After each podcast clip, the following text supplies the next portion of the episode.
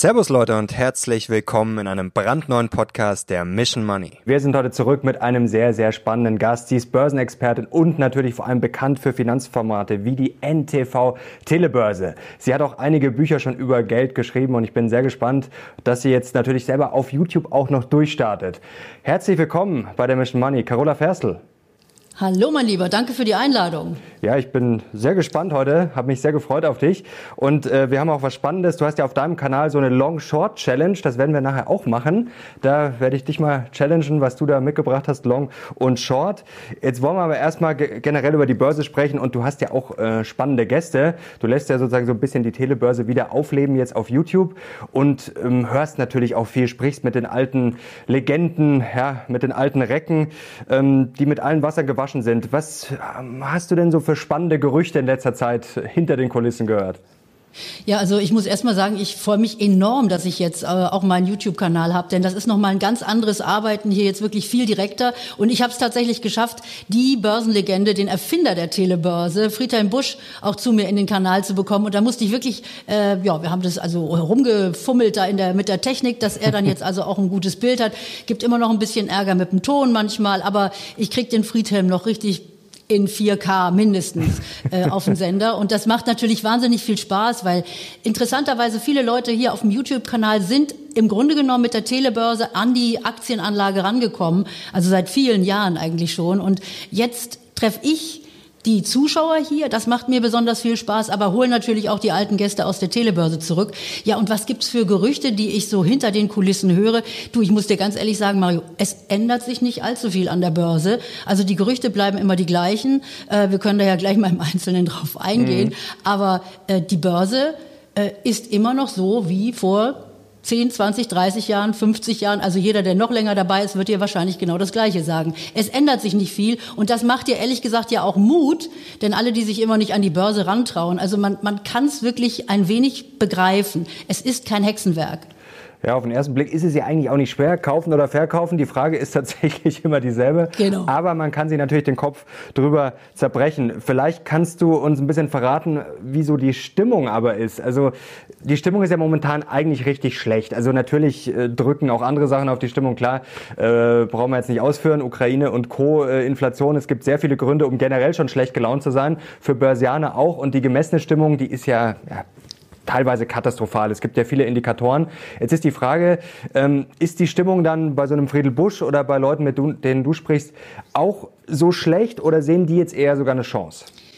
Ja, das ist ja, das ist ja je nachdem, welche Strategie du fährst, ja. Und äh, es gibt natürlich äh, viele Leute, die fahren so eine Buy-and-Hold-Strategie. Und das ist ja das, was eigentlich sehr erfolgreiche Börsianer auch wirklich über die letzten Jahrzehnte gemacht haben. Warren Buffett macht das, Friedhelm Busch macht das. Und der äh, ist ja jetzt 85 und lebt im Grunde genommen jetzt von seinen Erträgen, nämlich von seinen Dividenden. Äh, insofern ist der jetzt gar nicht sonderlich verschreckt, äh, was wir hier im Moment sehen. Wobei er auch im Gespräch die politische Situation, also ein Krieg, den wir jetzt haben, ähm, das natürlich auch gerade für die Generation, die noch selber im Zweiten Weltkrieg mit dabei war, ist das natürlich ganz grauenhaft, was wir da jetzt erleben. Also insofern, die Stimmung ist schlecht, aber das bedeutet nicht, dass man deshalb jetzt seine ganzen Aktien rausschmeißt. Ja, und dann gibt's natürlich auch immer wieder die, die natürlich genau diese Strategie fahren, äh, in diesen schlechten Phasen einzusteigen. Also ihr habt ja Andreas Beck auch öfter bei euch auf dem Kanal mhm. und äh, das ist ja auch ein langjähriger Telebörsengast und ähm, der hat ja nun seine Strategie genau darauf aufgebaut, dass man eigentlich diese Chancen nutzt,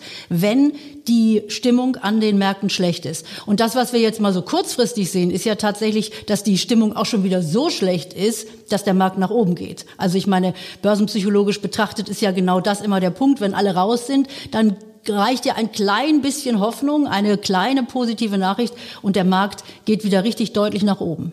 Was jetzt so ein bisschen das Problem ist im Corona-Crash, war natürlich die Stimmung zwischendurch auch schlecht, aber da haben wir auch einen richtigen Crash gesehen. Jetzt haben wir halt so ein, ja, wir taumeln so in den Bärenmarkt wahrscheinlich. Morgan Stanley hat jetzt auch wieder gesagt, ja, da geht noch ein bisschen was nach unten, aber so richtig viel passiert hier eigentlich nicht. Also klar, wir haben schon von den 16.000 sind wir jetzt auf die 14.000 runter beim DAX, aber eigentlich geht's ständig so gefühlt ein bisschen hoch, ein bisschen runter. Also die Stimmung ist dafür ja eigentlich viel zu schlecht. Das ist irgendwie so ein bisschen, ja, momentan so diffus, oder? Merkst du das auch so? Merkst du das auch bei den Gästen?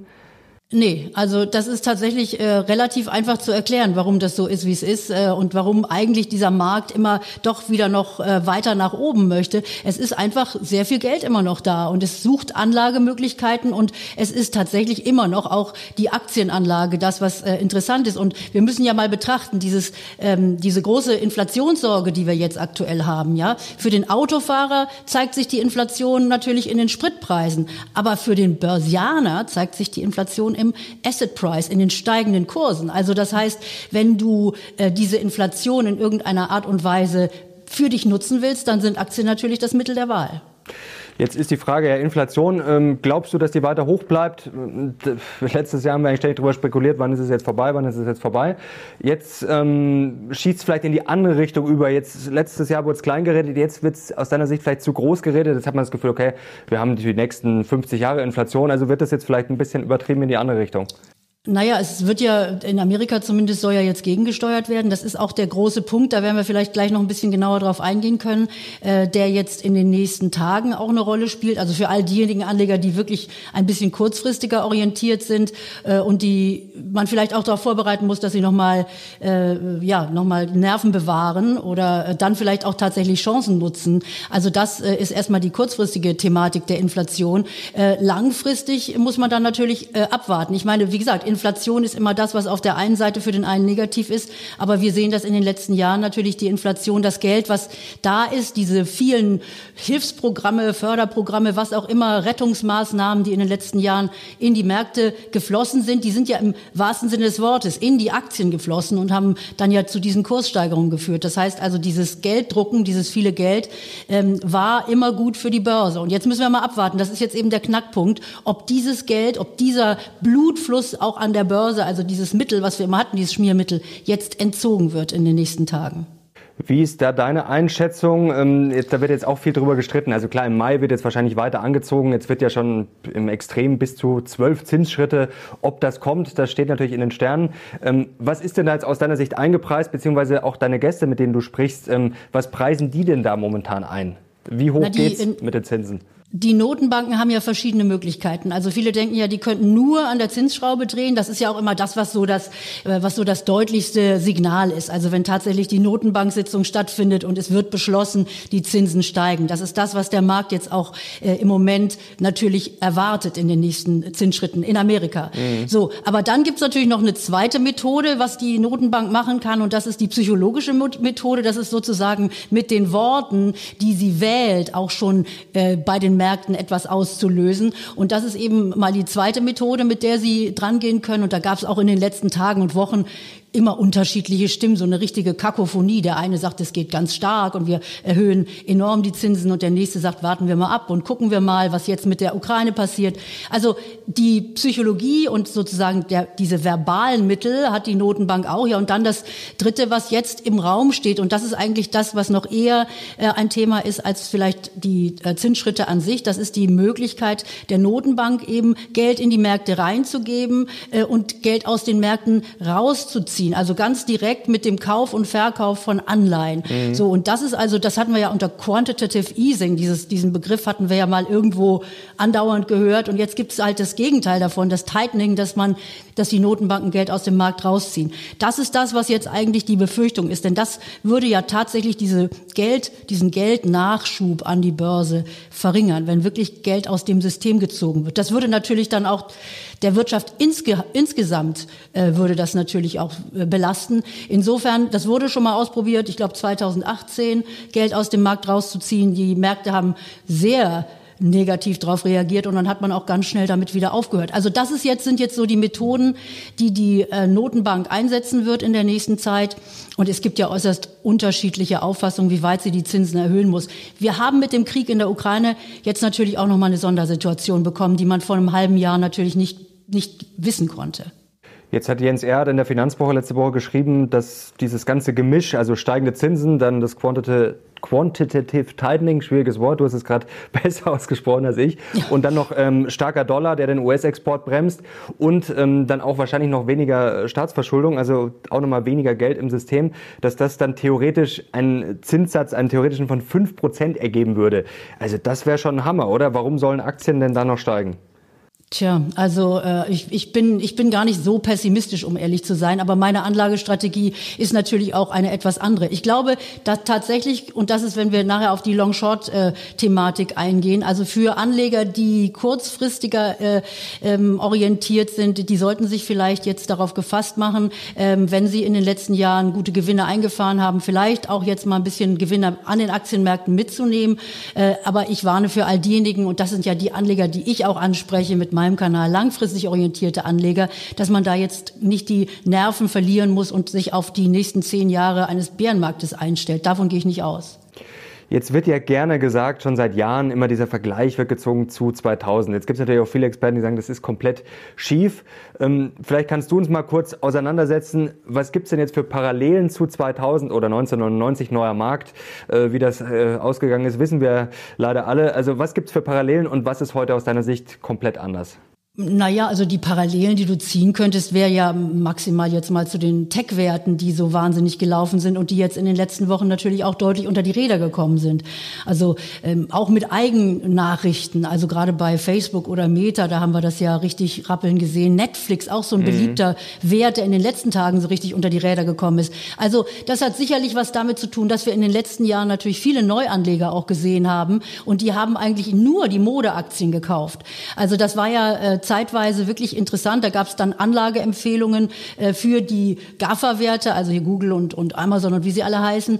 Und äh, dann immer noch für den MSCI World, der auch nochmal mit äh, den Aktien bestückt war. Also das heißt, man hatte, viele Anleger haben einfach hier in diesem Bereich eine totale äh, Überallokation gehabt. Und in diesem Bereich waren sie investiert.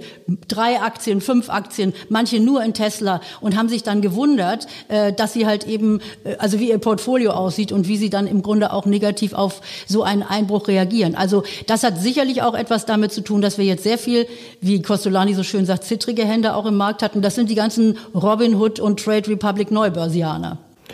Und die sind, glaubst du, jetzt schon ausgeschüttelt oder die stehen das durch? Ähm Du, also ich glaube, da verlierst du die Nerven, so wenn du dir anguckst, Netflix war bei 600 und ich weiß gar nicht, wo sie dann jetzt aktuell sind. Also ich meine, da brauchst du schon, äh, wenn du nur diese Aktie oder drei, vier Aktien im Depot hast und siehst die einbrechen, hast vielleicht Meta, hast schon vor ein paar Wochen dieses Desaster erlebt und jetzt auch noch mit deiner Lieblings-Netflix.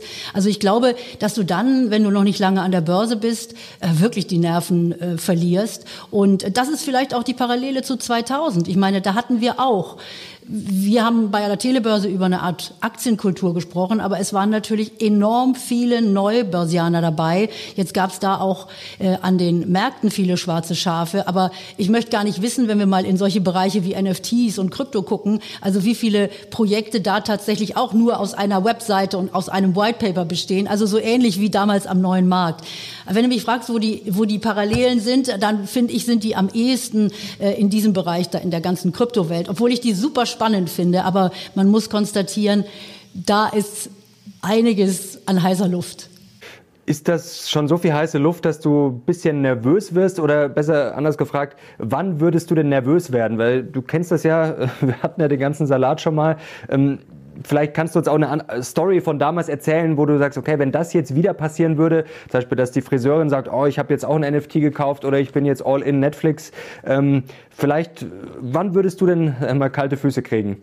Ja, also kalte Füße musst du ja nie kriegen, wenn du in Aktien investierst. Also es gibt ja, also das haben wir ja nun über die letzten 30 Jahre, ich über die letzten 30 Jahre gesehen und viele andere natürlich dann auch noch viel länger. Also jemand wie Friedhelm Busch, der ist ja noch mal 20 Jahre länger dabei. Also kalte Füße muss man, muss man ja eigentlich nie bekommen. Man muss nur gut aufgestellt sein, dann werden die Füße auch nicht kalt. Ja, dann kann man im Grunde genommen relativ ruhig eigentlich die, die Zeit verbringen und sein Geld für sich arbeiten lassen. Aber man braucht halt äh, die richtige Strategie und die richtige Strategie besteht eben aus mehreren Elementen und nicht nur drei Tech-Aktien kaufen. Das ist natürlich wichtig, breit gestreut zu sein. Klar, jetzt empfehlen wir alle immer gerne ETFs. Jetzt ist natürlich die Frage, ob das Umfeld gerade ja, für ETFs ähm, so richtig brillant ist. Wenn man sich das mal anschaut, gerade in den Inflationsregimen, was da gelaufen ist, da ist natürlich ein Ding ganz stark Rohstoffe. Haben wir jetzt schon gesehen, das ist schon angelaufen, ist jetzt auf Level von 2011. Also es sieht jetzt im kurzfristigen Chart ähm, aus, als wäre das schon ja, All-Time-High. Aber da ist schon noch viel Luft nach oben. Energie ist natürlich auch so ein Thema, läuft auch schon länger gut. Zum Beispiel die Experten von Morgan Stanley haben jetzt gesagt, eigentlich wirklich gerade, Sie wissen gar nicht mehr, was man empfehlen soll. Ähm, so richtig viele günstige Aktien gibt's gar nicht mehr. Das ist das, was ich vorher auch gemeint habe. Also wir sind natürlich ein bisschen runtergekommen, aber wir haben jetzt keinen richtigen Crash gesehen. Ähm, ist es vielleicht eine Falle, ähm, jetzt auf ETFs zu setzen? Muss man vielleicht nicht doch ein bisschen Stockpicking betreiben? Ich bin sowieso nicht so ein großer Fan von ETF, denn das haben ja viele Anleger auch mitbekommen, dass gerade jetzt, das war ja dann bei der, bei der Corona, bei diesem Corona-Crash war das ja der Fall, dass dann die ganzen ETF-Besitzer, die also jetzt dann nur den reinen DAX nachbilden, also nur einen Index drin haben, dass die ganz schön dumm aus der Wäsche geguckt haben, als sie auf einmal gesehen haben, dass äh, ihr ETF natürlich fällt wie so ein Stein, genauso wie der Markt.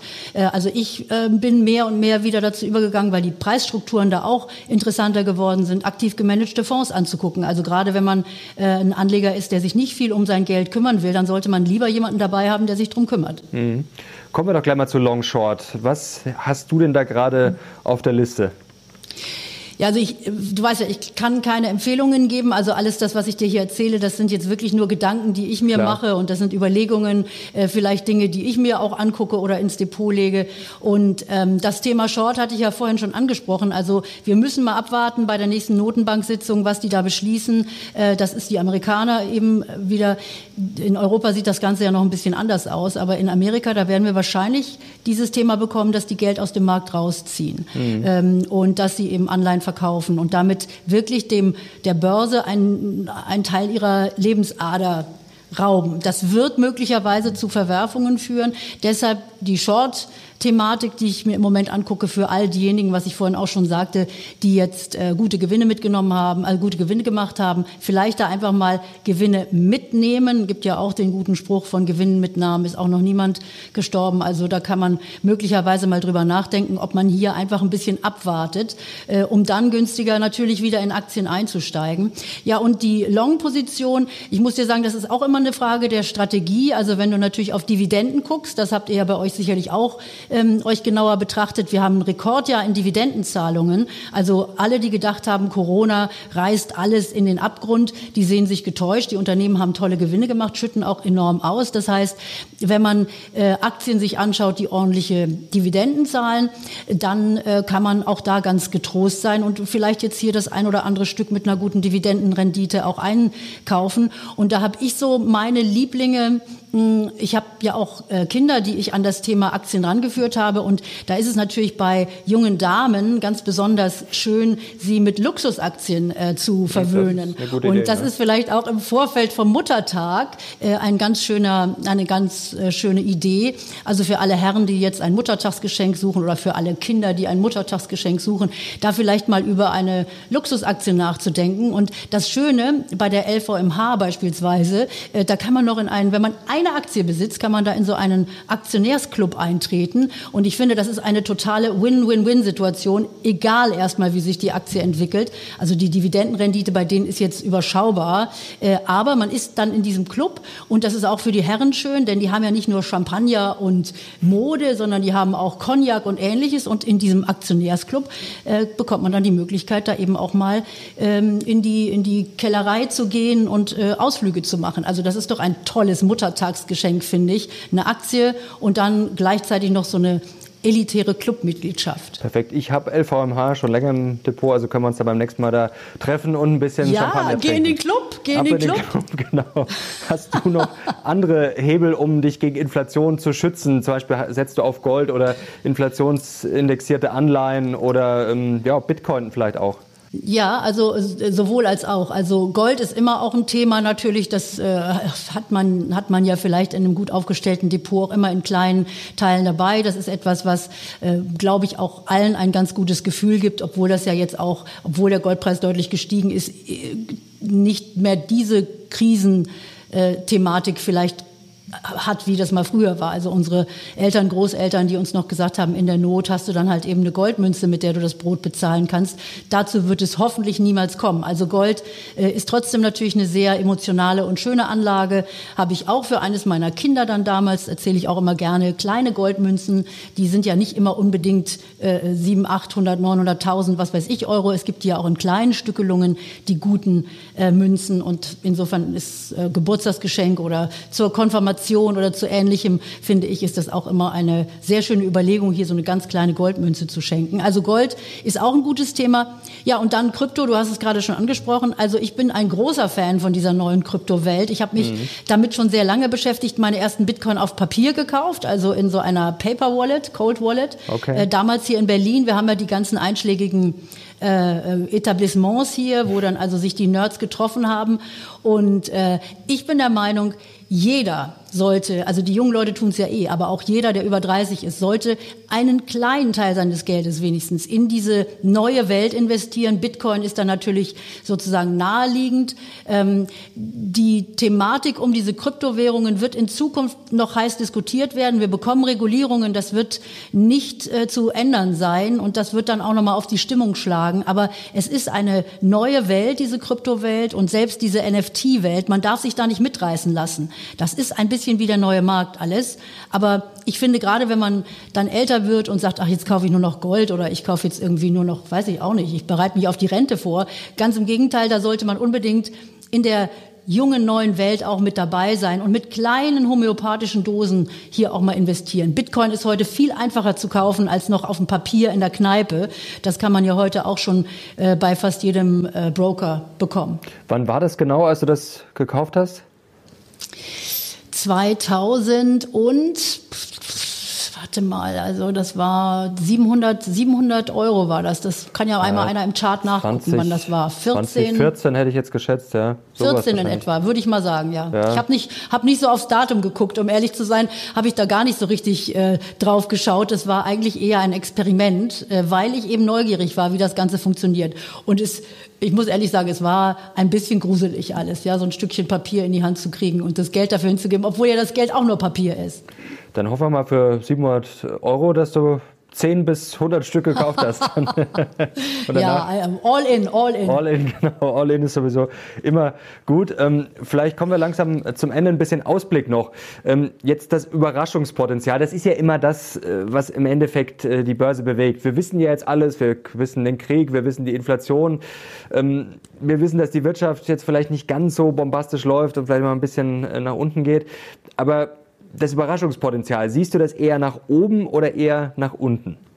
Ach, ja, also ich bin immer ein positiver Mensch, weißt du, und äh, ich, ich merke das auch, wenn man sich die Märkte so anguckt und äh, wie gesagt, diesen Wunsch, dass es wieder nach oben geht. Also ich könnte mir vorstellen, mit irgendeiner positiven Nachricht. Also die, die Notenbank in Amerika ist jetzt erstmal dran äh, mit Informationen, aber dann auch dieser furchtbare Krieg. Ich meine, wir müssen doch einfach hoffen, schon alleine wegen des menschlichen Leids, dass es da jetzt in den nächsten Tagen, in den nächsten Wochen zumindest mal einen Lichtblick gibt und dass dann die Stimmung sich insgesamt auch wieder auffällt. Und ich glaube ehrlich gesagt, dass äh, sehr viele Anleger so an den Seitenlinien auch stehen und irgendwie drauf warten. Also jetzt wartet jeder auf den großen Crash, um dann wieder einzusteigen. Aber es wird am Ende wieder so sein wie immer.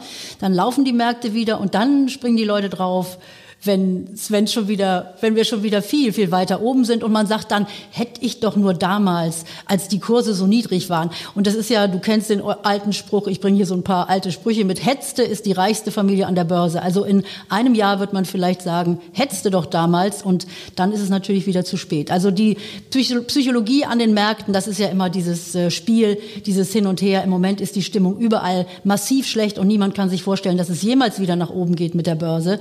Ähm, aber ich hoffe auf eine positive Überraschung. Ja, und das Spielchen kennen wir, wenn es dann wieder teurer ist, dann wollen es komischerweise wieder alle ja, haben. So Eigentlich total unlogisch, aber so ist es nun mal. Äh, abschließend noch eine Frage würde mich interessieren. Du hast ja mit so vielen spannenden Leuten auch schon gesprochen, bist selber lange dabei. Ähm, was ist denn der beste Tipp, den du jemals bekommen hast? Also ich meine jetzt nicht Aktie, sondern generell, sagen wir mal, eine Weisheit, die du ähm, bekommen oder ja, gehört also hast? Das, da die besten, die besten Tipps. Äh, ich, da ganz ehrlich, wir haben am Anfang drüber gesprochen. Also die besten Tipps waren wirklich die, die Dinge auch mal auszusitzen. Also äh, man kann es nicht anders sagen. Äh, all diejenigen, die, die einen heißen Reifen fahren an der Börse, die haben nicht mal so eine gute Performance wie diejenigen, die es einfach aussitzen, aber die verlieren auch noch Nerven dazu. Also der beste Tipp war im Grunde genommen der, der äh, den ich damals von Costolani in der Telebörse bekam. Der kam ja auch immer mit genau diesem Gedanken. Der wollte mir dann immer aus Paris ein Parfum mitbringen und dabei hat er mir dann die besten Börsenweisheiten noch mitgebracht und war ja bei mir auch oft in der Telebörse. Also der stand ja auch drauf, dass man die Dinge einfach ähm, aussitzt. Ja, der hatte ja seine schöne, schöne Schlaftablette, die er genommen hat und dann gesagt hat, wenn du aufwachst, hast du mehr Geld. Also einfach mal Aktien kaufen, Schlaftablette nehmen und äh, später, wenn man aufwacht, dann ist mehr Geld im Depot. Und wenn man das ein bisschen gut aufstellt, dann klappt das auch. Und dann hat man eigentlich eine recht ruhige, ein recht ruhiges Leben, muss sich gar nicht jeden Tag mit der Börse so intensiv beschäftigen. Also Costo würde jetzt auch einfach cool bleiben und im Schlaf ja. reich werden. Ja, genau, genau, denke ich. Schön. Carola, herzlichen Dank dir, das hat großen Spaß gemacht. Hat wahnsinnig Spaß gemacht. Also bis ganz bald und ich hoffe, dass ich dich dann natürlich bei mir auf dem Kanal auch begrüßen kann. Denn äh, ich finde es ganz toll, was ihr hier für die Aktienkultur in Deutschland macht. Das haben wir ja eben mit der Telebörse damals angefangen, aber ihr seid so mega erfolgreich. Also ich freue mich, wenn du auch zu mir kommst. Sehr gerne. Vielen Dank schon mal für die Einladung. Und wenn ihr Carola wieder sehen wollt, dann gerne einen Daumen nach oben und schaut natürlich mal auf ihrem Kanal vorbei. Link findet ihr unten in der Videobeschreibung. Danke dir. Danke euch. Wir sind jetzt raus. Bis zum nächsten Mal. Ciao.